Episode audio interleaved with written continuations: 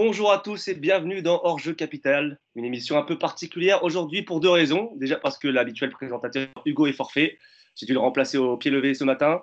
Et surtout les amis parce que nous sommes à deux jours, à deux soirs, à deux dodos d'une finale de Ligue des Champions du Paris Saint-Germain. Et croyez-moi, j'en ai des frissons rien qu'à le dire. Encore un immense merci à tous de nous suivre. Vous êtes de plus en plus nombreux à regarder les émissions, à liker nos vidéos sur YouTube. D'ailleurs, si vous appréciez les émissions, si... n'hésitez pas à lâcher un petit like. Nous, ça nous fait plaisir c'est gratuit, c'est rapide et ça nous aide beaucoup euh, dans notre développement de podcast, donc c'est vraiment super. Alors avant de présenter le sommaire, voici mon équipe du jour. Euh, le premier, je pense qu'il aime autant sa femme que Javier Pastore, mais malgré son apparence de mec solide, il versera sa larme euh, le premier dimanche en cas de triomphe parisien. Mousse, comment ça va? Salut Clément, salut Jean-Baptiste, salut Yacine, ça va très bien et heureusement que ma femme ne regarde pas le podcast. heureusement. Lui, messieurs, dames, était à Bruxelles en 96 pour la victoire du PSG en Coupe des Coupes.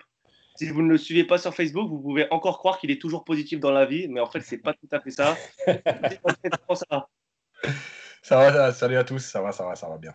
Ah, t'es en forme? En forme, stressé, franchement stressé. stressé je le dis, parce que je dors très mal, mais vraiment. Euh, mais, euh, mais ça va. il, y a, il, y a, pire stress, on va dire. Notre invité aujourd'hui, il est dans le sud de, la France, alors que tout va se passer dans la capitale dimanche soir. Mais heureusement pour lui, il a écrit un très beau livre sur le PSG, sorti en octobre dernier. Jean-Baptiste Guégan, comment vas-tu? Bah Écoute Clément, ça va, salut les gars, content d'être là. Et puis on stresse, hein, comme Yacine, pour dimanche, on y croit. On y croit, ça va le faire. Euh, alors, on va démarrer tout de suite cette émission euh, avec le menu, le sommaire.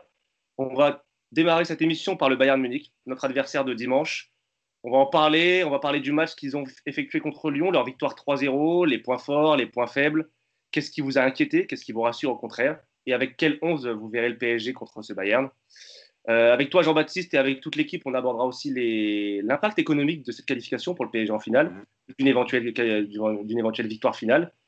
Euh, enfin, on terminera avec une dimension historique. Est-ce que le PSG, euh, est en train d'écrire la plus belle page de son histoire euh, C'est la troisième finale en tout cas, après 96 et 97.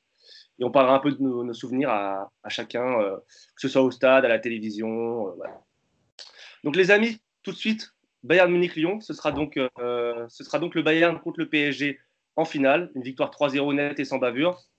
Mousse, ton impression générale sur ce Bayern après, euh, après sa demi-finale contre Lyon, un match quand même maîtrisé euh, par les Munichois bah, Je pense qu'on a eu un, regard biaisé sur la rencontre euh, Bayern Munich-Barcelone. C'est vrai qu'au vu du résultat, bon, on a tous un peu craint parce qu'on se doutait quand même que, même sans manquer de respect à Lyon, évidemment, on se doutait quand même que face à, à l'Olympique Lyonnais, le Bayern serait archi favori. Mais on pensait aussi qu'il serait archi dominateur. Et ce qu'on a vu en tout cas du, début de match euh, qu'a fait Lyon, euh, ça nourrit quelques espoirs pour le, Paris Saint-Germain parce que je pense que euh, si, on se retrouve avec les occasions comme a eu par exemple Depay ou, ou, Toko, ou Toko Kambi, je pense qu'en termes d'efficacité, on sera peut-être un peu mieux. Alors je dis ça et en même temps Neymar a, fait, a fait, quelques ratés face à l'Atalanta et, et, et Leipzig, pardon donc, euh, mais voilà, en tout cas, Lyon nous a montré un peu la marche à suivre, même si je ne doute pas que Thomas Tuchel a étudié cette équipe euh, à la loupe. Et, euh, après, on parlera, du, meilleur 11 pour démarrer face au, Bayern. Mais en tout cas, voilà, après, Barça, j'ai eu un peu peur. Je me suis dit, oh, si on se qualifie face au, à Leipzig, ça, ça risque d'être dur si le Bayern passe. Quand j'ai vu le match face à Lyon, bon, ça m'a rassuré et, je suis même plutôt optimiste. Yacine, je ne sais pas ce que tu en penses, mais on a quand même vu, euh, c'est vrai que Mousse souligne les, points rassurants, on a quand même vu un Bayern qui a déroulé sa partition sans, jamais paniquer, même dans les moments de faiblesse en fait. Ouais, il y, a ces dix premières minutes euh, où, effectivement Lyon peut faire douter le Bayern. Je pense que le résultat final, c'est que mon avis, hein, euh, il n'aurait pas été autre. Mais malgré tout, il les aurait fait douter ils y auraient cru plus longtemps. sur la première occasion, le Bayern marque. Euh, après, après, en fait, c'est euh, comme l'a dit Mousse, c'est un peu ce qu'on avait vu aussi contre Barcelone. Barcelone, un très faible Barcelone qui se crée quand même euh, des grosses occasions dans les 20 premières minutes. Alors, ils explosent après pour plein de raisons sur lesquelles on reviendra. Mais mais il y a le face-à-face de Suarez, ils égalisent. Il y a des possibilités dans cette équipe.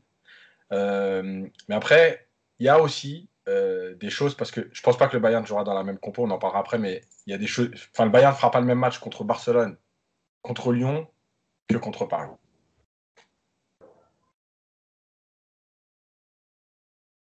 Bah, Clément, ça va? Allô? On n'entend plus. Clément? Ah, il y a un problème de son? Ouais. Ça a coupé, il est figé. Euh, Non, moi je le vois à l'écran en fait. Ouais, il est figé. Non, non, ça. Il... pour- Ah ouais, ouais. ouais. Bon. Je sais pas si tu nous entends, Clément. Ouais, Tu nous ouais, je entends vous entends, ça. J'ai un problème de réseau là. Ça... Ouais, ça coupe, ça coupe, ça coupe. Ça coupe. Ah, d'accord. Bah, on reprend, c'est pas grave, hein, on fera avec. hein. Désolé pour les auditeurs, on est désolé. Euh, Jean-Baptiste, je ne sais pas si tu nous entends. Euh, qu'est-ce voilà, qu'est-ce que qu'est-ce que toi tu as qu'est-ce que toi tu as pensé de, de la rencontre? Voilà, est-ce que toi tu es plutôt confiant dans cette finale ou, ou Bah, tu es moi, aussi je vais, aller, je vais aller dans le sens de Yacine et puis, euh, et puis de Mousse, c'est-à-dire que euh, quand j'ai vu le score brut euh, du match contre le Barça, je me suis dit waouh, c'est un rouleau compresseur. Après, j'ai regardé les highlights, j'ai revu le match une deuxième fois et j'ai été très surpris parce qu'ils ont, ils offrent des buts. Et clairement, si le Barça avait été efficace, il n'y aurait pas eu 8-2, hein, il y aurait eu un score beaucoup plus, euh, beaucoup plus serré. Après, ils ont lâché le match et c'est différent. Contre Lyon, euh, là encore, hein, dans le sens de ce que disait Yacine, euh, les dix premières minutes montrent que la charnière centrale, elle est lourde, que si tu n'as pas un grand Neuer derrière, eh ben, Lyon marque, et que euh, si tu as des attaquants qui sont cliniques, ça peut le faire. Et le premier quart d'heure, il faudra les harceler et il faudra être capable de jouer sur toutes les ouvertures, un peu comme on a été capable de le faire dans les 30 dernières minutes du match contre Bergame. Maintenant, ce que je vois aussi, c'est que le Bayern, c'est une équipe allemande avec ce que ça veut dire de clinique, c'est-à-dire qu'ils ont un attaquant qui a une demi-occasion, le mec met une, une frappe en lucarne, et pourtant il a une moustache ridicule. Euh, il y a un Lewandowski qui, mine de rien, euh, disparaît tout le match et il surgit à la fin et il plante. Euh, c'est-à-dire que c'est tout ce qu'on déteste dans les équipes allemandes. C'est à la fois solide défensivement, c'est clinique offensivement et ça te bouge. C'est-à-dire que c'est l'inverse d'une équipe italienne où tu crois, tu crois et puis tu perds 2-0. Là, tu vas te faire bouger tout le match. Et si tu es capable de répondre aux défis, voilà. Moi, honnêtement, hein, après les 25 premières minutes du match contre Lyon, je me suis dit c'est jouable. On peut les prendre. Par contre, il faut qu'on ait un vrai milieu de terrain et il faut qu'on fasse ces efforts tous ensemble. Et là, on peut jouer, la gagne. Parce que le Bayern perd des finales en Ligue des Champions. Il ne les gagne pas. hein. Il- je crois qu'il a gagné moins de la moitié des finales qu'il a disputées en Ligue des Champions. Mousse, euh, Jean-Baptiste parlait de l'aspect clinique offensivement de, Bayern. Euh, il y a beaucoup d'individualités dans cette équipe euh, qui sont impressionnantes. On pense à Serge Gnabry, à Lewandowski, à Davis. Toi, quel joueur t'a le plus euh, impressionné et qu'est-ce que tu redoutes de plus dans leur équipe là du côté du Bayern? Bah, sur le match face à, face à Lyon, c'est ce que j'avais sur notre groupe WhatsApp, c'est ce que c'est ce que j'avais dit, c'est qu'en fait, comme le début du match du Bayern, il était un peu bancal, et, en fait, dans les grandes équipes, quand le collectif ne va pas très bien, bah, tu te reposes sur tes, sur tes individualités. Et, euh, et c'est ce qui, exactement ce qui s'est passé sur le premier but de, du Bayern, parce que Gnabry fait un exploit personnel, en fait. Il part, il part quand même d'assez loin, il élimine des joueurs, et puis il met une frappe du gauche incroyable. Du gauche, hein, euh, parfois je suis un peu dyslexique, mais, euh, il me semble que c'est ça. Donc voilà, après, ce, que- j'ai à, craindre, bah, après, on a vu qu'après les, les- les 10-15 premières minutes, le collectif a été un peu mieux. Et, moi, c'est ce que je trouve euh, redoutable, c'est le collectif du, euh, Bayern Munich, évidemment avec de, de fortes individualités. Jean-Baptiste l'a rappelé tout à l'heure, hein, Lewandowski, euh, sur ce match-là, on l'a quasiment pas vu. Et puis à la fin, il, il tue le match, quoi. Donc euh, il, faudra, il faudra faire attention. Il y a, ils, ont des points, ils ont des points forts, ils ont aussi des points faibles. Euh, Jean-Baptiste encore l'a rappelé tout à l'heure au niveau de, de, leur charnière centrale. Et, euh, et d'ailleurs, encore une fois, l'action de, de Depay, bah, il, faudra, il faudra réitérer ça avec la vitesse d'Mbappé. Il, y a des- il y a des choses à faire contre le Bayern. Je pense qu'il y aura des buts. Après, il faudra essayer de rester très très concentré, que ce soit en défense et notamment nos latéraux et notamment Kerrer. Vu ce qu'il va avoir en face de lui, il va falloir être plus que concentré. Donc euh, après, encore une fois, on en reparlera sur la compo, etc. Mais euh, mais il y a moyen, comme on dit, il y a moyen de faire quelque chose. Bah, avant de parler de la compo du PSG, toi, euh, Yacine, tu voulais parler un peu de, de celle du Bayern.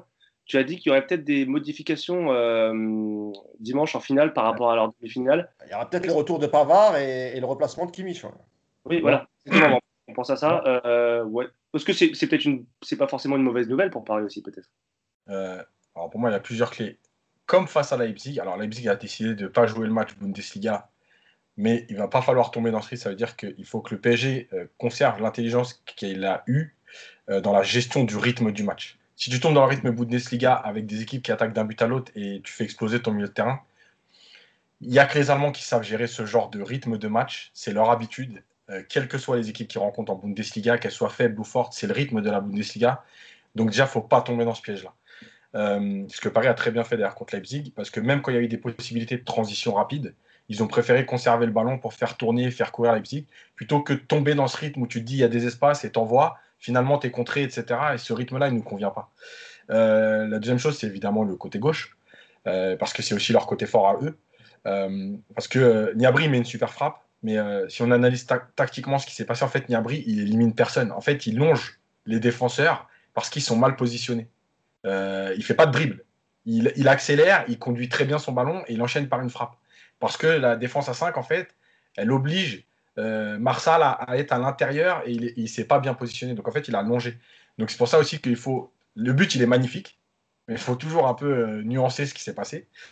Euh, et la dernière chose, en fait, la compo, euh, je, rejoins Mousse, euh, pour moi, ce que fera, en tout cas dans, ce que je pense, Flick, c'est qu'il remettra Kimmich au milieu justement par rapport au milieu du PSG. il remettra Pavard à droite aussi pour avoir un joueur plus, plus défensif. Alors Kimmich, il est très fort partout. Hein. Mais, mais Pavard, c'est quand même un défenseur central au départ. Et, il défend, enfin, c'est plutôt un défenseur. maintenant, il y, y, a aussi je pense qu'une des clés, c'est la position de Muller. Muller, c'est un joueur qui n'est pas beau, pas rapide, pas, euh, pas euh, spectaculaire, pas puissant, mais il fait tout bien en fait.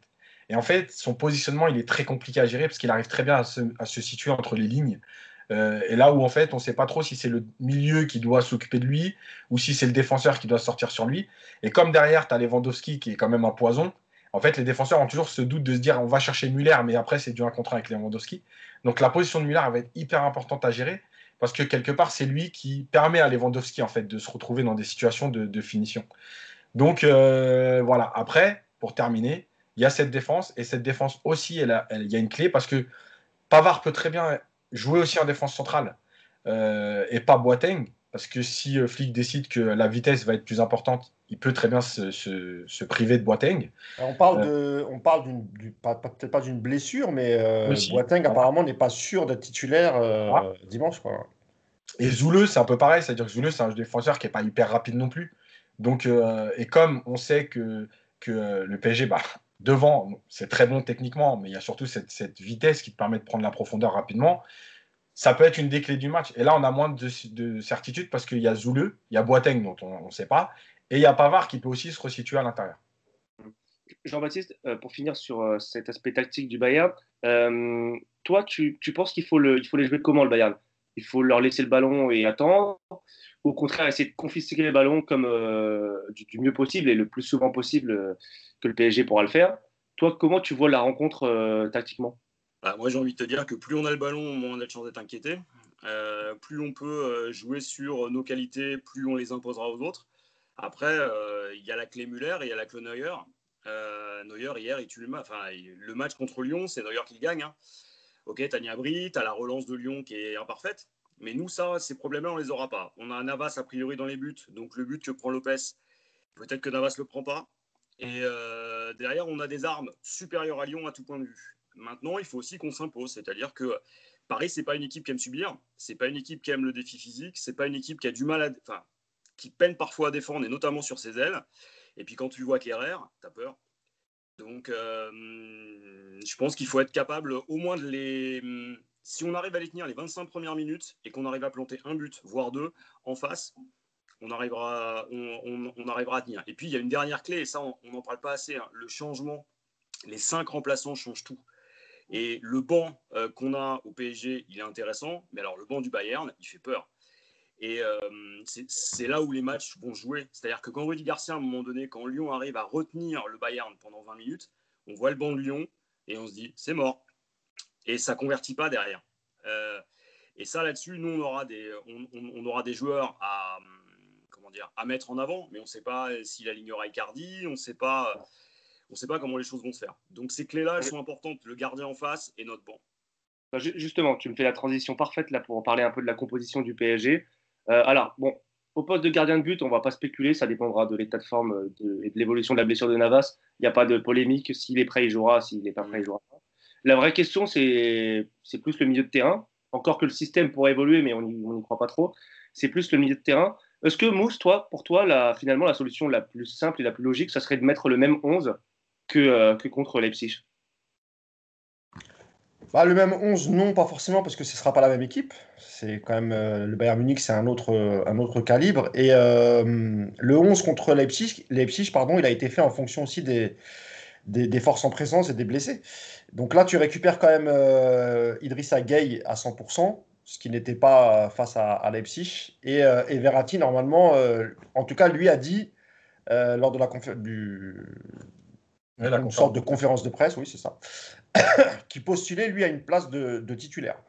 Quant à Navas, euh, dans la presse, on dit que ça sent bon et que c'est plutôt positif, qu'il pourrait tenir sa place. Moi, je pense qu'ils prendront le risque de le mettre, même s'il n'est pas complètement rétabli, parce que derrière, en fait, il n'y a plus rien. C'est-à-dire, enfin, quand je dis plus rien, c'est le début du nouveau championnat, de la Ligue 1, mais je veux dire, en Ligue 1, tu peux t'en passer. Et les prochains matchs de Ligue des Champions, ça sera peut-être dans un mois. Donc, moi, je pense qu'ils prendront le risque de le mettre, même s'il n'est pas à 100%, Bon, il faudra qu'il soit à 90, 95%, parce que s'il est à 50, c'est, c'est pas bon. Euh, donc voilà, après, euh, pour, pour, pour, la composition, pour entrer dans le détail, je pense qu'on fera un petit tour de table. Mais euh, Verratti, quand tu l'as et qu'il, est, et est dispo, est-ce que tu peux t'en passer aussi? Face à un milieu comme le Bayern qui met une pression, il te faut, faut quelqu'un quand même qui, qui, t'amène un peu de sérénité, qui peut garder un peu le ballon. Par contre, si Verratti est là, je suis pas sûr que Paredes débute. Euh, voilà, c'est aussi ça. Et, je pense que pour Thomas Tuchel, c'est un, dilemme. Qu'est-ce qu'on fait? Est-ce qu'on met Paredes d'abord et on, garde le même milieu avec Herrera et Marquinhos? Ou bien on a Verratti, on le met directement, mais tu n'auras pas euh, les deux mêmes profils. Donc euh, il faudra voir. je pense que Thomas Tuchel prendra ses décisions en fonction des entraînements qu'il aura vus.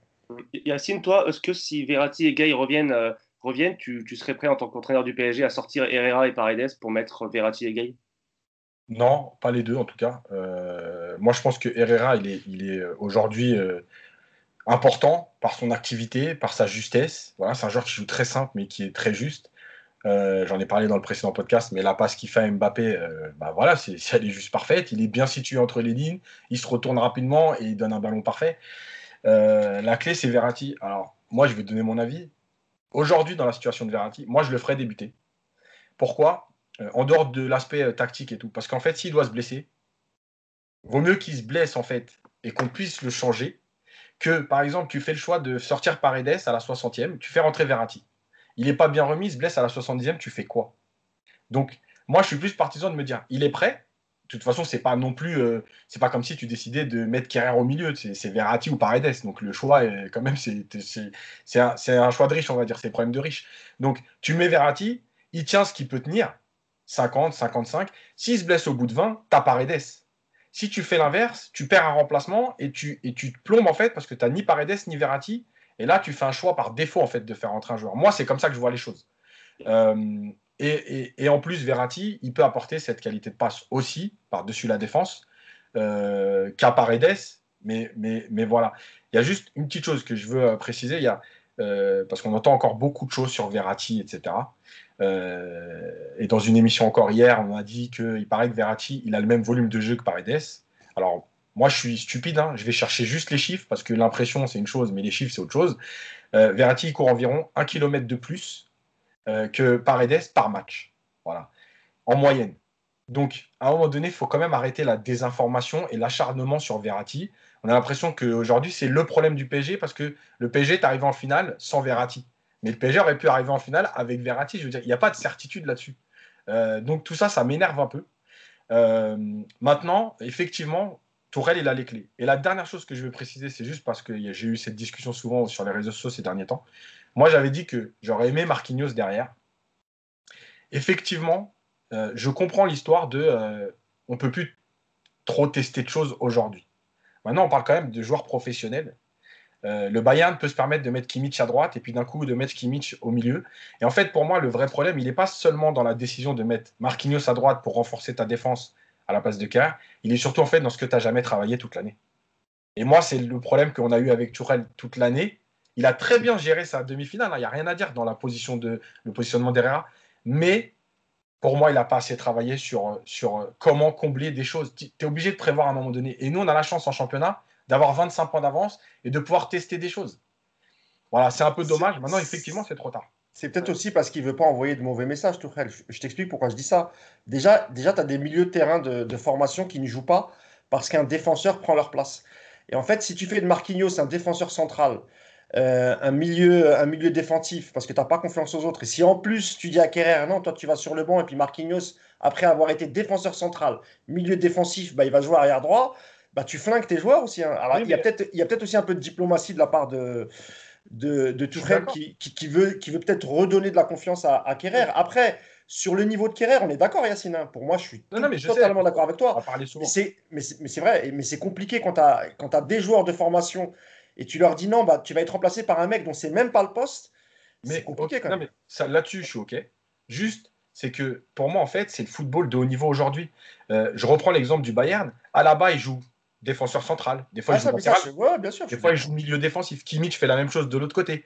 Euh, et en fait, c'est aussi. Pavard joue des fois euh, troisième défenseur, des fois latéral. Et encore, tu oublies Théo Hernandez. Hein. C'est le football de très haut niveau. Mm. Euh, si, en fait, ton équipe, c'est toujours de te dire quelle est la meilleure composition aujourd'hui avec les joueurs que j'ai? Voilà. Si Kerrer doit aller sur le banc, il doit aller sur le banc. À un moment donné, c'est la concurrence du très haut niveau. Sinon, faut, sans, sans, être péjoratif, il faut aller jouer à Schalke, tu es titulaire et tu es tranquille justement, bah, du coup, Yacine, je vais vous laisser faire votre, euh, votre composition euh, de, de, dimanche, celle que vous metteriez sur le, sur le terrain. Euh, Jean-Baptiste, je commence par toi. Tu irais avec quelle équipe, toi? Quelle 11 contre le ah, Bayern si on peut Navas, j'y vais avec Navas. Si on peut mettre Carrère sur le banc, Carrère va sur le banc. Ta ligne, ton Kipembe, ton Thiago Silva et ton Marquinhos derrière avec Bernat. Gay, je suis désolé, mais sa place, malheureusement, elle n'est pas en titulaire. Donc, tu essaies de t'aligner un, milieu créatif mais capable d'aller garder le ballon. Et moi, j'essaierais bien un truc, effectivement, je suis d'accord avec Cassine, qui n'a pas été testé. Hein. Euh, c'est Verratti, euh, Herrera et Paredes. Et puis derrière, tu mets les trois fantastiques. Et puis Icardi, tu le gardes. Ou alors, tu fais un match avec une autre structure tactique. Tu as Icardi en pointe. Tu sais qu'il va gagner deux ballons dans, le match. Et tu espères qu'il en plante un, mais physiquement, il n'a pas au niveau. Donc je pense qu'on est parti sur quelque chose qui ne sera pas aligné par Tourelle. Je pense qu'il gardera Kerrer parce qu'il a des obsessions et ça en fait partie. Et que si on a un point faible et qu'on prend un but, ça viendra des côtés et ça viendra soit de Bernat, soit de Kerrer. Toi, Mousse, tu, mettrais quel, quel 11 bah écoute, euh, bah, la, défense, bah, je pense que ça sera la même. Euh, c'est pas mon souhait, mais de toute façon, euh, que je te dise remplacer Kerrer par Marquinhos ou quoi, il le fera pas. Donc j'imagine que la, ligne de 4 sera la même. Après, par contre, moi, ce que j'aimerais bien, et, peut-être qu'il le fera la saison prochaine parce qu'il l'a pas fait il l'a pas fait euh, cette saison, c'est enfin d'installer Paredes euh, devant la défense. Parce que comme le dit Yacine, quand il part de plus bas, il est encore, meilleur en fait. Et en fait, moi j'aimerais le voir devant la défense et, euh, et jouer avec devant lui Verratti et, Herrera, qui, je suis d'accord aussi avec Yacine, décidément. pour moi, s'il si, n'a pas de blessure et s'il maintient son niveau physique, ah, il peut être indispensable au milieu, Herrera, hein, quand, tu vois les derniers matchs. Et euh, par contre, voilà, garder une formule en 4-3-3. Et puis, euh, et puis devant, moi, Icardi, je le sens, moi, je le sens pas très bien. Donc garder la même formule avec, euh, avec les trois devant, Di Maria, Mbappé et, Neymar, mais tu sais, sans véritable neuf en fait. Donc, donc voilà, moi je vois, je vois les choses comme ça. J'aimerais que Tourelle les voit de la même manière que moi. Moi, je pense qu'il va reconduire peu ou prou la même équipe. Toi, Yacine, alors tu en as un peu parlé, mais le milieu, tu verrais comment contre le Bayern Munich? Moi, j'ai dit le, le, meilleur milieu pour moi, c'est Paredes et Verratti, parce que chacun joue à son poste, en fait. Et tu as trois vrais milieux de terrain. Euh, l'idée de toujours mettre un défenseur au milieu, euh, on le voit, on l'a, répété toute la saison. Quand il n'y a pas de pressing, Marquinhos, il n'y a pas de problème au milieu, j'ai aucun problème avec lui. Quand il y a de la densité et du pressing, il est en difficulté. Euh, ce que sera quoi qu'il arrive moins Paredes, parce que techniquement, son, il joue comme ça avec l'équipe d'Argentine, donc c'est son rôle depuis des années en fait. Donc il a l'habitude de ça. Euh, maintenant, honnêtement, par rapport au choix de Tourelle, etc., moi je partirais sur l'équipe qui a joué contre Leipzig en remplaçant malheureusement Paredes par Verratti et en démarrant comme ça. Euh, là, je parle de choix de Tourelle. Hein. Voilà, pas mon idée. Mon idée, voilà, c'est la même que, que, Jean-Baptiste et, Mousse. Mais je pense que euh, pour rester dans la même configuration, je commencerai avec Verratti en espérant qu'ils tiennent 50 minutes, une heure. Quoi. Un dernier mot, les amis, sur l'aspect sportif et terrain de, cette finale. je ne sais pas si vous avez eu la une de l'équipe ce matin. C'est une, photo de Neymar avec en titre l'extraterrestre. on a l'impression qu'il n'a jamais été aussi fort de, sa vie et surtout qu'il porte le PSG à bout de bras depuis, les quarts de finale, depuis les huitièmes de finale même parce qu'il nous qualifie contre Dortmund. Euh, question simple, est-ce que c'est le meilleur joueur du monde aujourd'hui, Mousse? Pardon, j'ai failli m'étouffer. Non pas que je ne pense pas que ce soit le meilleur joueur du monde, hein, évidemment, mais euh, je pense qu'il a, un peu trop tôt. Alors là, euh, enfin, la, terre entière est focalisée sur la finale de Ligue des Champions et sur, les matchs qu'a qu fait Neymar. Et on a vu les stats en, termes de dribble, etc. Évidemment que c'est un joueur, euh, fantastique. Euh, d'ailleurs, je m'étonne que l'équipe ait fait une, une, positive sur, euh, le PSG. J'aurais pensé qu'ils auraient mis Lewandowski deux, deux, points, il peut le faire. Bon. Le jour du match, le jour du match. Oui, peut-être. Vaut mieux pas être trop optimiste. On va attendre dimanche et, voir la une, tu vois. Je les taquine, mais c'est pas méchant. moi, ce qui me fait plaisir, c'est ce que j'ai vu ce matin. Je sais pas si vous l'avez vu c'est euh, le geste qu'a fait le collectif Ultra Paris et, notamment Romain Mabi en envoyant un message euh, à Isabella Pagliari, qui est une journaliste brésilienne, hein, qui, qui, est proche de, Neymar et, qui a dû transmettre euh, le message. Et moi, j'ai trouvé, ça, trouvé ça bien, j'ai trouvé ça beau, euh, même si le collectif Ultra Paris a beaucoup été. on leur a beaucoup reproché leur, leur banderole face à Strasbourg, etc. moi, je trouve qu'ils ont été plutôt corrects, ils ont marqué le coup. Euh, faut pas oublier que c'est eux euh, qui avaient fait l'accueil de Neymar. Hein, il n'y avait pas que eux, bien, évidemment, mais ce qu'ils avaient préparé pour l'accueil de Neymar, etc. Donc moi, je suis content que ça se rapproche et j'espère que l'année prochaine, on va pouvoir rechanter la fameuse euh, chanson.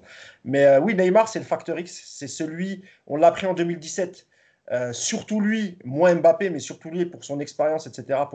Pour, nous, pour nous mener sur le toit de l'Europe. C'est ce qu'il a fait. Il a pris ses responsabilités. quand on égalise face à l'Atalanta, c'est lui qui dit, c'est lui qui calme les joueurs. Hein. C'est pas Thiago Silva le capitaine. Hein. C'est Neymar qui calme les joueurs, qui dit on se calme, on va mettre le deuxième but tout de suite derrière. Donc un Neymar impliqué, concentré, très bon sur le terrain, très bon dans sa communication aussi. Écoute, euh, on ne pouvait pas rêver mieux euh, à l'approche de cette finale. Et euh, évidemment qu'encore une fois, Neymar, c'est le factor X de la finale face au Bayern. Ah, on a perdu Clément. Tu m'entends Clément? C'est bon? Yacine, toi, est-ce que tu, penses qu'il est en train d'écrire sa revanche et il est en train, d'écrire son histoire, Neymar, aussi pour toi Sa plus belle revanche, là? Oui, oui, mais en fait, je pense fait, c'est encore une fois le contexte qui se passe avant qui l'oblige à être comme ça. C'est-à-dire qu'il a fait le deuil de Barcelone cet été définitivement.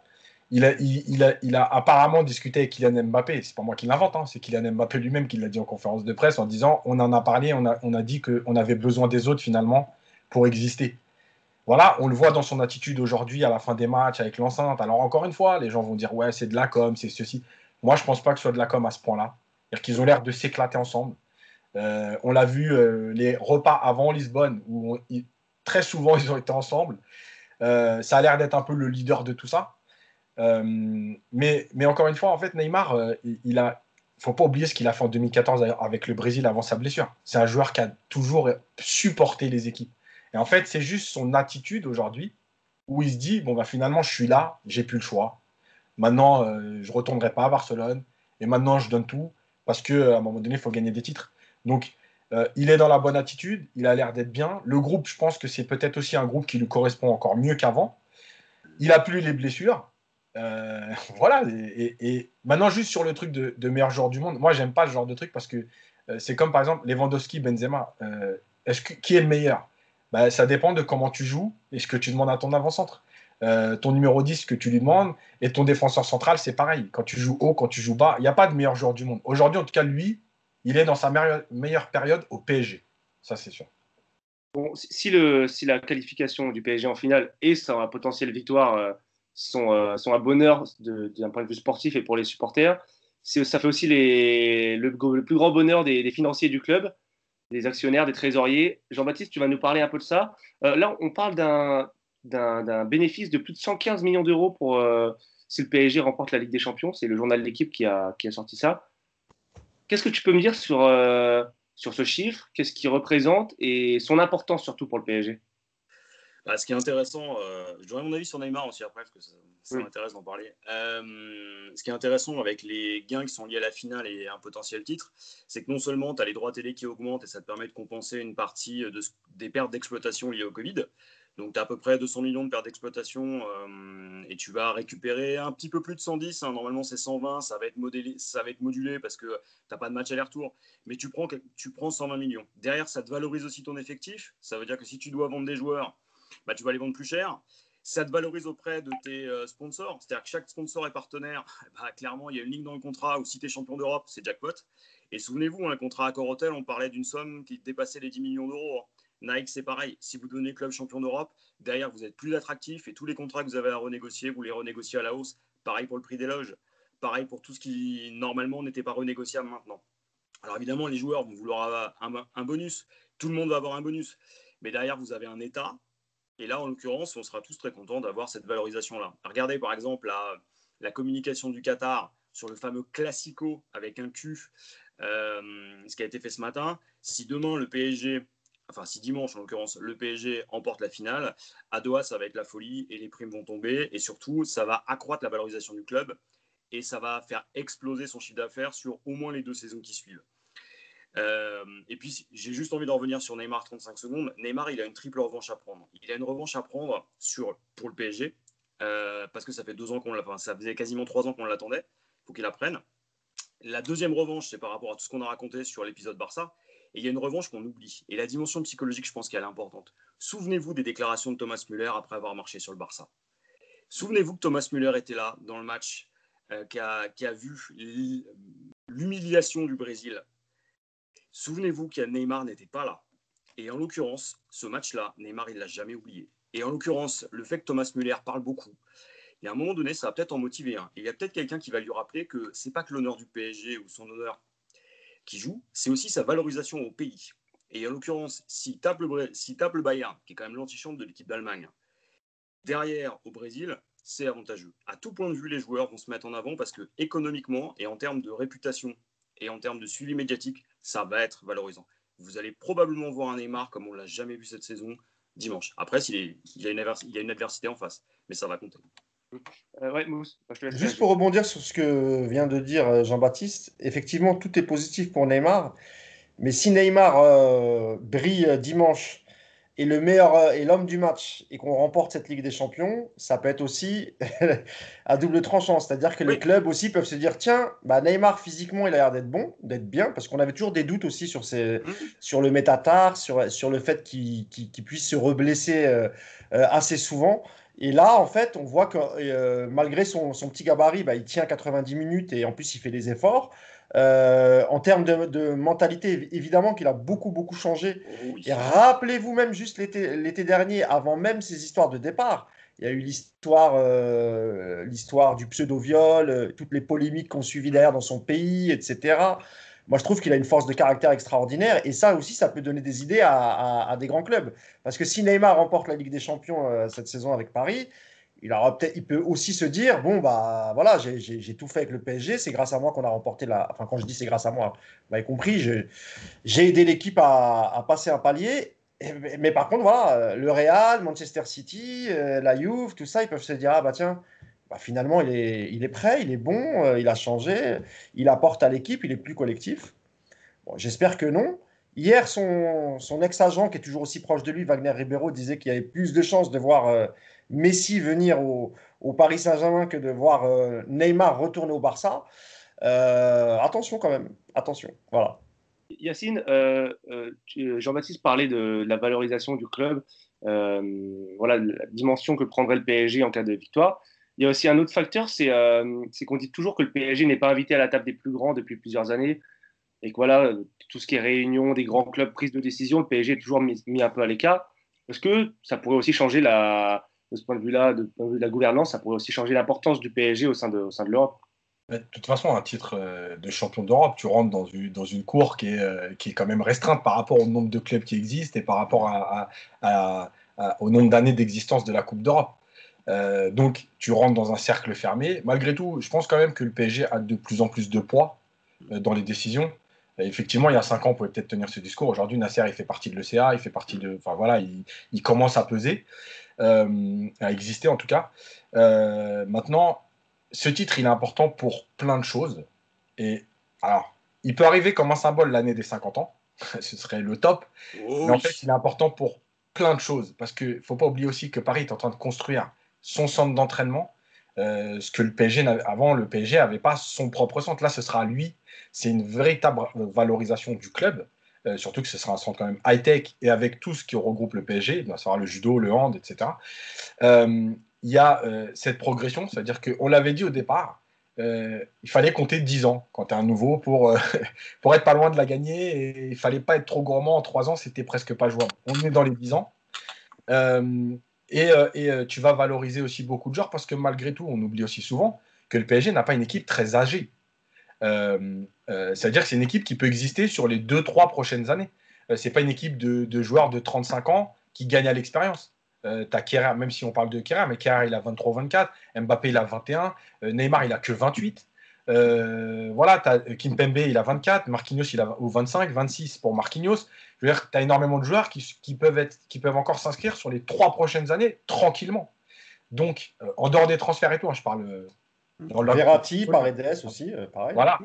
Donc, c'est c'est pas un passage obligé, en fait, dans l'absolu, mais c'est ce qui va te permettre de, de, passer ce dernier cap et tu, vas, tu ne vas plus être le nouveau riche qui pose des problèmes aux autres, tu vas être un nouveau vainqueur de la Ligue des Champions. Tu existeras au même titre que la Juve, que les autres, avec moins de titres, mais tu existeras aujourd'hui. Ça peut être aussi, un, juste 30 secondes, ça peut être aussi euh, quelque chose d'extraordinaire pour, euh, pour Thomas Tuchel s'il remporte la Ligue des Champions, parce qu'il rentrera dans le cercle très fermé des, euh, des entraîneurs qui ont remporté la, la, Ligue des Champions. Et pour lui, pour sa carrière, c'est quelque chose de très important parce que euh, là, normalement, il devrait quand même honorer sa dernière année de contrat, mais ne devrait pas être renouvelé. Quoique, sait-on jamais avec, avec Doha, hein, ils, sont plutôt, ils aiment récompenser les gens quand ils, quand ils, amènent de bons résultats. Mais euh, ouais, voilà, exactement. Exactement. Il faut, se méfier de Nasser. Il peut distribuer des contrats après la victoire à, tout le monde. Hein. Choupo-Moting, Silva, il faudra faire attention. Mais tant mieux si c'est le cas. Il l'aurait il l'aurait, il l'aurait mérité de, de, toute façon parce que encore une fois, on a, beaucoup, on a été beaucoup critique euh, et souvent à juste titre envers euh, Thomas Tuchel. Mais euh, là, j'ai l'impression qu'il voilà, il, revient dans ce qu'il sait faire et on verra ce qu'il va nous proposer dimanche. Et même si on est éliminé, il faudra voir la manière comment on s'est fait éliminer. Et, si, l'élimination est honorable, eh ben, je pense que voilà, ça apportera beaucoup de crédit à Thomas Tuchel. Jean-Baptiste, on parlait souvent du PSG aussi sur la scène nationale le fait qu'il devait être une locomotive au, football français et au sport français même, mais que euh, la France ne se rendait pas toujours compte de la chance qu'elle avait d'avoir ce PSG-là. Est-ce qu'en cas de succès européen dimanche soir, ça pourrait donner un, autre souffle à, ce, à cette locomotive qu'est le PSG pour le sport et le football français bah, si on regarde bien, déjà, euh, rien que pour l'équipe, hein, et puis pour l'ensemble des médias de sport et l'ensemble des médias généralistes, euh, une victoire du PSG, c'est c'est des auditeurs, des lecteurs, des acheteurs en plus, donc c'est déjà une bonne chose. Après, on a besoin de cette épopée. Euh, l'image de Nouveau Riche, elle nous colle encore euh, fortement euh, finalement à la peau. Et c'est peut-être dans les grandes victoires hein, qu'on crée de l'adhésion. Souvenons-nous de 98. Hein. Souvenons-nous de Marseille aussi, hein, parce qu'on en fait des tonnes sur Marseille, mais en 91, je suis désolé, la France, elle n'est pas, elle pas olympienne. En 93, oui, mais pas en 91. c'est-à-dire que oui, ils perdent, mais ça indiffère relativement les gens. Euh, là, c'est l'occasion aussi de passer un cap parce que c'est dans les victoires qu'on va chercher des supporters qui ne sont pas habituels. Et en l'occurrence, on sera en prime time sur une chaîne hertzienne gratuite. Ça change tout. Euh, on l'a vu avec Lyon. Lyon euh, aurait peut-être pu avoir cette cote de popularité qu'ils n'ont jamais réussi à obtenir parce qu'ils passaient aussi en crypté. là, le fait d'être passé contre le Bayern, bon, ils se prennent une raclée, certes, mais il y avait quelque chose. Si demain tous les matchs du PSG sont en clair, les, les, audiences, on va les faire. Et euh, moi, je pense que on est à l'aube de quelque chose, surtout en pleine période de Covid. C'est-à-dire que les gens n'ont pas vu de spectacle de très haut niveau, les gens ont besoin d'avoir cet enthousiasme-là, cette folie. Et euh, bon, il y, a quelques supporters, marseillais, lyonnais, peu importe, euh, qui, qui, trouvent qu'il il est préférable de soutenir l'autre club. Mais quand on regarde bien les choses, c'est un club français. Et tout le monde en bénéficiera. On a oublié ça, hein, mais j'en reparlais il n'y a pas longtemps, euh, en 80, dans les années 90, si la France est championne du monde en 98, c'est parce qu'il y a le CSP Limoges qui gagne la Coupe d'Europe en basket, c'est parce qu'il y a l'OM Vitrolles qui gagne en hand, il y a Marseille évidemment en 93, mais c'est tous les sports collectifs. Et derrière, la France change. La France accepte d'être une puissance sportive. Et là, ça peut être le déclencheur. Parce que derrière, vous avez l'euro. Parce que derrière, vous pouvez être le seul pays euh, à avoir en même temps le titre de champion d'Europe, le titre de champion du monde et un titre de champion d'Europe si vous n'êtes pas trop mauvais lors de l'euro. Vous avez vraiment une carte à jouer. Et dans le contexte économique et le marasme qui s'annonce en septembre, avec un championnat qui n'est pas prêt de reprendre quand on voit les règles Covid, euh, vaudrait mieux que le PSG soit, soit champion. Jean-Baptiste, moi, je suis je ne vais pas être trop d'accord avec toi sur le fait que euh, qu'on doive, qu'on doive supporter les équipes euh, parce que nous sommes français. La rivalité dans le foot, ça existe, tu peux pas l'occulter. Mmh. C'est comme ça entre entre clubs, je parle. Moi, je vais être totalement transparent. Quand Marseille a été en finale de Ligue Europa face à l'Atlético, mmh. euh, voilà, tout le monde sait pour qui j'étais. J'étais pour l'Atlético. Et, franchement, et, là vraiment blague à part, hein, ça m'aurait fait mal si l'OM avait pris la Coupe d'Europe. Parce que, euh, voilà, même si aujourd'hui la rivalité, c'est vrai qu'elle est. Euh, ce, qu'a dit René Malville il n'y a pas très longtemps, euh, avec sa manière évidemment et tout le folklore qui va avec, mais il n'a pas tort. Quand il dit qu'il faut arrêter les conneries.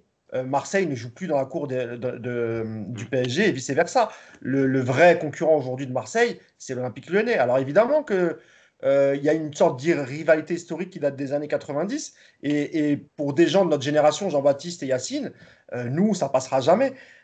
C'est-à-dire que moi, euh, encore une fois, si Marseille l'avait emporté, j'aurais pas dormi pendant 2-3 nuits parce que je, ça va sa chambre, etc. Et quelque part, ça fait un peu mal. Donc, euh, donc voilà, on peut pas en vouloir aux supporters en fait. C'est l'essence du sport, c'est la rivalité, hmm. c'est euh, je pense comme ça. tu vois, Mousse. Je pensais plutôt moi aux supporters qui regardent pas le foot. Te donne un exemple. Je suis dans un endroit qui est pas trop loin de Marseille et donc il y a de l'hostilité. Hein. Concrètement, tout le monde sait que je suis pour Paris euh, et, je me, fais chambrer. J'attends juste une chose, c'est que dimanche on gagne et je fais le tour du village. mais j'ai une partie de ma famille et des amis sont là et euh, concrètement, ils n'aiment pas le foot, ils regardent pas le foot. Et ils vont parler du PSG et ils se demandent ce qui se passe, c'est-à-dire qu'ils vont regarder le match. Et peut-être qu'il euh, il y a des enfants, euh, je vois les neveux et nièces, eh ben, ils vont regarder le PSG autrement parce qu'ils vont voir un club vainqueur. Et souvenons-vous de l'adhésion, souvenons-nous de l'adhésion au, autour de l'Olympique lyonnais dans les années 2000. On ne comprenait pas pourquoi il y avait autant de supporters, c'est parce qu'ils gagnaient. Et en l'occurrence, on ne voit pas les matchs là avec leurs 25 types d'abonnements payants dans tous les sens. Là. là, on va avoir un club français qui va gagner. Mais toi, Jean-Baptiste, tu parles du. Voilà, de, fin, du, du... pas des de l'amateur de match euh, lambda qui ne supporte pas d'équipe. Mais, euh, ah, moi, clairement, c'est mort. Bien sûr, mais moi que les Marseillais. Que les... je me suis exprimé là-dessus. Aujourd'hui, que les Marseillais souhaitent la victoire du Bayern, c'est tout à fait normal. Moi, je leur en veux pas c'est le jeu, c'est tout à fait logique. Je ne veux pas leur demander de supporter un club qu'ils détestent et eux nous demanderont jamais de, de, de, les supporter lorsqu'ils seront en finale. Donc mm. sur la rivalité, sur la rivalité des clubs, et c'est la même chose en Angleterre, en Italie, en Allemagne. Là, le Borussia Dortmund sera derrière nous hein, dimanche. Hein. Il faut pas rêver les gars. Hein. les amis, le PSG va disputer, euh, va disputer dimanche sa troisième finale de Coupe d'Europe puisque avant cela, il avait remporté la finale de Coupe des Coupes en 96 contre le Rapide de Vienne, et euh, il s'était incliné en finale de Coupe des Coupes euh, l'année suivante contre le FC Barcelone, toujours le Barça, décidément. Euh, Yacine, tu étais à Bruxelles le 8 mai 96, c'est ça, je ne me trompe pas? Bien le 8 mai. Raconte-nous un peu ton, ta soirée. tu la racontes dans notre livre, Une histoire populaire du PSG, mais redis-la. Alors déjà, il y, y, a cette histoire de... On, est, on avait quand même fait trois demi-finales consécutives euh, qu'on avait perdues.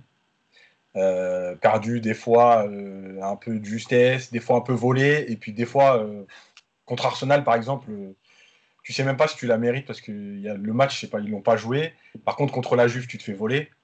donc on sortait de ça et, et c'est vrai qu'on s'en rapprochait de plus en plus. La demi-finale contre Milan, le match retour, il n'y a pas match, mais le match aller, on est meilleur que Milan. Euh, il y a Ginola qui frappe sur la barre à 0-0, etc. Donc il y avait beaucoup de frustration. On se disait qu'on n'était pas loin. Et puis c'était une autre Coupe d'Europe. Les champions faisaient la Coupe des champions. Euh, le deuxième, troisième faisait la Coupe de l'UFA. Nous, on était souvent là ou en Coupe des Coupes. Et la Coupe de l'UFA, c'était très relevé. Hein. Euh, c'était bah, les équipes qui a aujourd'hui en Ligue des Champions, ils auraient été en Coupe de l'UFA. Et puis là, en Coupe des Coupes, bah, on se retrouve cette année-là et, et, on va en finale. Et en fait, c'était la dernière d'ailleurs. Hein. Euh, non, c'était juste, euh, je crois que c'est euh, un, an ou deux ans. deux ans après.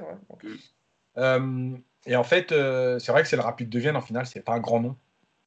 Mais, mais c'est une journée de fou parce que, bah, parce que Là, c'est un peu tous ceux qui sont supporters du PSG depuis quand même plusieurs années, qui, qui vivaient un peu dans l'ombre de Marseille, en fait. voilà, Marseille avait gagné trois ans plus tôt la première Ligue des Champions. Et, et en fait, on s'en foutait que ce soit la Coupe des Coupes. Nous, il fallait notre Coupe d'Europe aussi.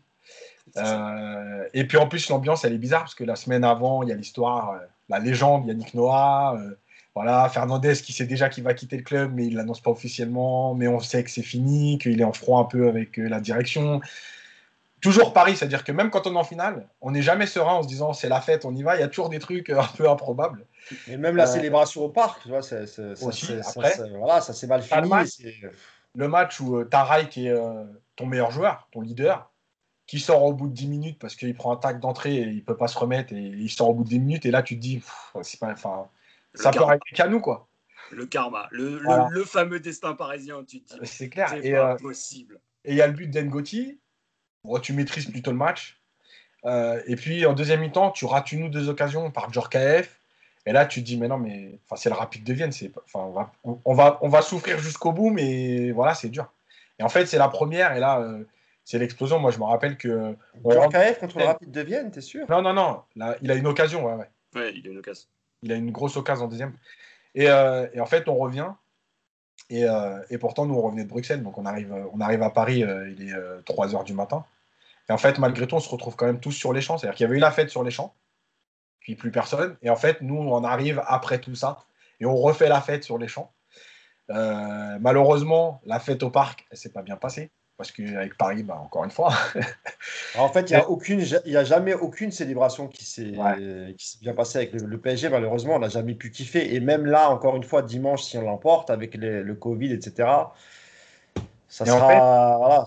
Et en fait, je rappelle que c'était les années Canal+, et en fait, c'était aussi l'aboutissement, alors plus rapide, euh, du, projet Canal, en fait. Ils ont quand même, dès la première année, acheté du Ricardo, du Valdo, du Ginola, la deuxième année du Wea, euh, tu avais une grosse équipe, et en fait, c'était l'aboutissement, et on existait enfin. Et, et, et en fait, c'est ce qui était encore plus plaisant l'année d'après, même si on a perdu la finale, c'est qu'en fait, on a continué à exister, c'était pas un coup pour rien.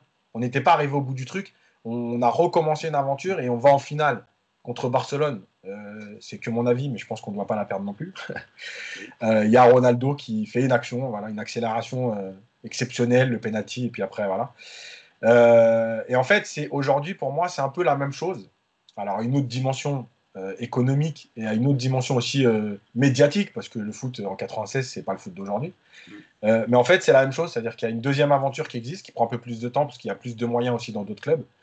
Euh, et en fait, c'est cette génération qui va vivre son Bruxelles avec le regret de ne pas pouvoir y être, malheureusement. Yacine, est-ce que tu peux montrer le livre, s'il te plaît, à l'écran, juste pour vous rappeler qu'il est toujours euh, en vente et que tout ce que raconte Yacine, il y a encore beaucoup, beaucoup d'anecdotes et notamment des témoignages d'anciens joueurs, d'anciens dirigeants, etc. Donc n'hésitez pas pour l'année des 50 ans si vous voulez euh, apprendre des choses sur votre club de cœur. PSG, une histoire populaire du Paris Saint-Germain. 50 ans de passion. Voilà, je fais un peu de pub, j'en profite. Bien raison, Mousse. Et Jean-Baptiste, justement, je voulais t'interroger un peu sur, sur tout ça. Finalement, euh, il y a eu des moments incroyables dans cette histoire, dans ces 50 ans. Est-ce que dimanche, c'est pas un peu l'aboutissement d'un demi-siècle euh, lunaire en tout point quoi? Bah, Moi, ça fait plus de 30 ans que je suis ce club. Et je t'avouerai que euh, j'ai l'impression que les étoiles sont alignées. J'ai l'impression qu'il y a le destin du PSG. Après, je me méfie hein, parce que le karma qu'on a, je le connais. Euh, on n'est pas, on pas à l'abri d'une blessure de Neymar au bout de 30 minutes. Hein. Euh, ou d'une expulsion bidon à cause d'un arbitrage particulier. Après, il n'y a pas de public. L'arbitrage, il sera, j'espère, équitable. Il y, a, la VAR cette fois. Il n'y a pas d'équipe italienne en face. ça serait tellement beau. On a tellement souffert. On a, je suis désolé, hein, mais euh, quand on a été supporter avant les années QSI, tu la mérites tellement. Mais tu as tellement saigné la super coupe contre la Juve où tu te fais marcher dessus. Le match contre la Corogne, euh, mais même en championnat, Clermont, Guignon, enfin. Oh, bordel, on la mérite quoi. Le Bayern, ils auront tout le temps d'aller en chercher une autre et puis on n'en a rien à faire du Bayern. On va leur rouler dessus, point. C'est tout. Cette, cette coupe, c'est 50 ans, c'est cette année. Ce que je me dis, c'est que même si on perd, si on est digne et humble dans la défaite, ce qui n'est pas possible, hein. mais euh, si on arrive à l'être, c'est là où on verra qu'on est un grand club. Et que enfin on pourra parler d'institution pour le PSG parce que ça ressemble à quelque chose. Ça coïncide avec le retour de Leonardo, c'est peut-être pas pour rien. Il n'y a pas que ça, mais ça, ça joue aussi. Euh, mais bordel, ce serait tellement bien. Là, maintenant, les 50 ans, cette année, pour plein de raisons. Toi, Mousse, tu suis le PSG depuis les années 90. Tu as vu aussi des, grandes époques, des grands joueurs. Des... Tu as vécu avec moi la remontada, les machins, les, terribles désillusions. C'est presque inespéré ce qui se passe cette année. Euh, le PSG en finale de Ligue des Champions, c'est peut-être l'apogée de, l'histoire. Bah en fait, j'ai envie de te dire que le... j'ai l'impression que parfois le Paris Saint-Germain peut remporter cette Coupe d'Europe, cette Ligue des Champions, uniquement dans un contexte qu'on vit aujourd'hui. en fait, je crois que le Paris Saint-Germain n'est pas capable de la gagner normalement. Quand je dis n'est pas capable, pas sportivement, mais en fait, ce club, il a. Parfois, il y a des trucs, euh, tu, vois, le, la remontade, enfin, le, 6-1 à Barcelone, euh, le penalty à la dernière minute sifflé contre Kim Pembe face à, à la classe biberon de, de Manchester United, qui avait fait un mauvais match et qui réussit à nous battre malgré tout. Euh, tout ça, quand tu repenses à tout ça, tu te dis, euh, en fait, voilà, il y a le karma fait que tu sens que cette année, avec tout ce qui s'est passé, euh, tous les trucs un peu bizarres, et ben il n'y a que dans ce contexte que nous, bah, on va pouvoir tirer notre, notre carte du jeu, quoi, tu vois. Donc moi, je me rappelle de, par exemple la finale de 96 contre le Rapide de Vienne. Moi, à l'époque, j'étais, je faisais l'armée. Bon, c'est des choses que les moins de 20 ans ne connaissent pas aujourd'hui. Mais euh, ouais, ouais, j'étais, je faisais l'armée et du coup, je l'ai vu. Euh, on avait une permission, donc euh, je l'ai, vu en région parisienne avec quelques, quelques camarades de, de chambrée. Et, j'avais pas le souvenir d'un match extraordinaire, mais moi, j'ai, pas, j'ai pas une très bonne mémoire. Hein, mais je me rappelle du parcours qui était intéressant, mais la finale je ne l'ai pas trouvé terrible, terrible. Euh, et, par contre, celle de 97, je l'ai trouvé mieux. Bah, déjà, l'adversaire était plus intéressant. Et puis, il faut voir, euh, il faut se rappeler de qui composait cette équipe de Barcelone, les amis. Eh, devant, tu avais du Luis Figo, tu avais du R9, Ronaldo le vrai, je précise, le brésilien. Euh, tu avais Guardiola, qui était dans cette équipe. Donc c'était une grosse, grosse équipe. Et en face, Paris n'a pas été ridicule parce que on l'a, Yacine l'a rappelé tout à l'heure. Euh, tu as, un poteau de Patrice Loco, il me semble. Euh, tu as une frappe de Coé qui est, arrêtée dans le gardien, donc une frappe cadrée. Euh, on, a existé dans ce match. Et, je rappelle qu'on perd simplement 1-0 sur une faute du malheureux, bah, du héros de Vienne, Bruno Ngotti. C'est lui qui fait la faute sur, sur Ronaldo. Mais je trouve que c'était une belle finale. On n'a pas été ridicule et à l'époque, Barcelone, c'était quand même quelque chose. Donc je me dis que c'est l'année ou jamais, avec tout ce qui s'est passé, le contexte particulier, etc. Moi, j'y crois personnellement, j'y crois parce que, enfin, je sais pas, j'ai l'impression que tous les feux sont ouverts. Et, euh, puis j'espère que dimanche, euh, on va dire aller euh, minuit max avec les prolongations. J'espère qu'on pourra enfin évacuer toute cette frustration qu'on a vécue ces 3-4 décennies, allez, on va dire les, les 3, et qu'on va, pouvoir, et va pouvoir repartir sur un nouveau cycle. Et surtout, quand tu as une Ligue des Champions, même si certains supporters vont, essayer de la minimiser en disant que voilà, il n'y a pas eu les matchs aller-retour, on s'en fout. Euh, tu, tu capitalises là-dessus, en fait, et tu repars sur une autre décennie. Et, euh, et, là, tu peux attirer plein de joueurs parce que es, tu, tu rentres dans le club fermé des, de ceux qui ont remporté la, la coupe aux grandes oreilles. Voilà. Juste, juste une chose, en fait, la, la, Coupe d'Europe, évidemment que les supporters euh, des autres clubs la minimiseront quoi qu'il arrive. Évidemment. La première chose, c'est qu'elle t'appartient. C'est-à-dire qu'en fait, à ce moment-là, je peux te jurer que le chambrage, tu n'en as rien à foutre. La gagner, c'est terminé. je vais juste prendre un parallèle. Euh, si demain, tu achètes une Ferrari euh, parce qu'il y a un mec qui la vend 10 000 euros, bah, les mecs peuvent te dire, mais c'est une Ferrari d'occasion, tu l'as payé 10 000 euros, ouais, mais tu as une Ferrari. Bah, là, c'est pareil. C'est-à-dire qu'on peut me raconter tout ce qu'on veut sur la formule. Et comme l'a dit Verratti, il y avait 8 équipes au début. La formule, elle était la même pour les 8. Il y en a deux qui sont en finale. Donc après, le reste, c'est c'est du chambrage, c'est de la littérature si on veut, mais en tout cas, c'est comme ça. Ah, peut-être que, peut dimanche soir, on aura, on aura sur la page Wikipédia du PSG euh, vainqueur de la Ligue des Champions 2020. Euh, Yacine, euh, le, le, PSG, Bayern, c'est aussi l'histoire d'un homme, celle de Mr. George, 1994 à Munich. Ce but, l'un des plus grands buts de l'histoire du PSG en Coupe d'Europe, de par sa beauté tout simplement. Au match aller, le PSG avait gagné 2-0 avec un but de Ouria et un but de Bravo, il me semble. bravo. Euh, pareil, ça reste aussi, c'est aussi une double confrontation que tu as vécu, toi, euh, un grand moment. Bah, surtout, c'était la première participation du PSG en Ligue des Champions. parce qu'ils avaient fait la Coupe des Champions en 86-87, mais là c'était la Ligue des Champions, donc la phase de poule, etc. En plus, c'était la nouvelle version. Parce que je rappelle que Marseille, euh, c'est pas pour dévaloriser, hein, c'était Marseille avait une poule et est allé en finale directement. Là, c'était la nouvelle version avec plusieurs poules, et puis quart de finale, demi-finale, etc. Paris fait un sans faute. Et en fait, c'est le premier match au parc. C'est-à-dire qu'on découvre la Ligue des Champions face au Bayern, quand même au grand Bayern, puisque c'est un club historique, euh, avec Luis Fernandez sur le banc, euh, qui, alors est-ce que c'est un signe, à l'image de Tourelle, euh, décide de replacer Daniel Bravo au numéro 6, qui est un attaquant. Et par contre, ça a été une superbe trouvaille parce que Daniel Bravo, il a fini, enfin, il a prolongé sa carrière grâce à ça, en passant par Parme, en jouant à l'OM. Euh, voilà, et c'est un match, euh, franchement, c'est un match euh, maîtrisé. on sent tout de suite que Paris va être bien dans cette compétition. Et le match retour, en fait, c'est bizarre parce que le but est exceptionnel, le match n'est pas terrible.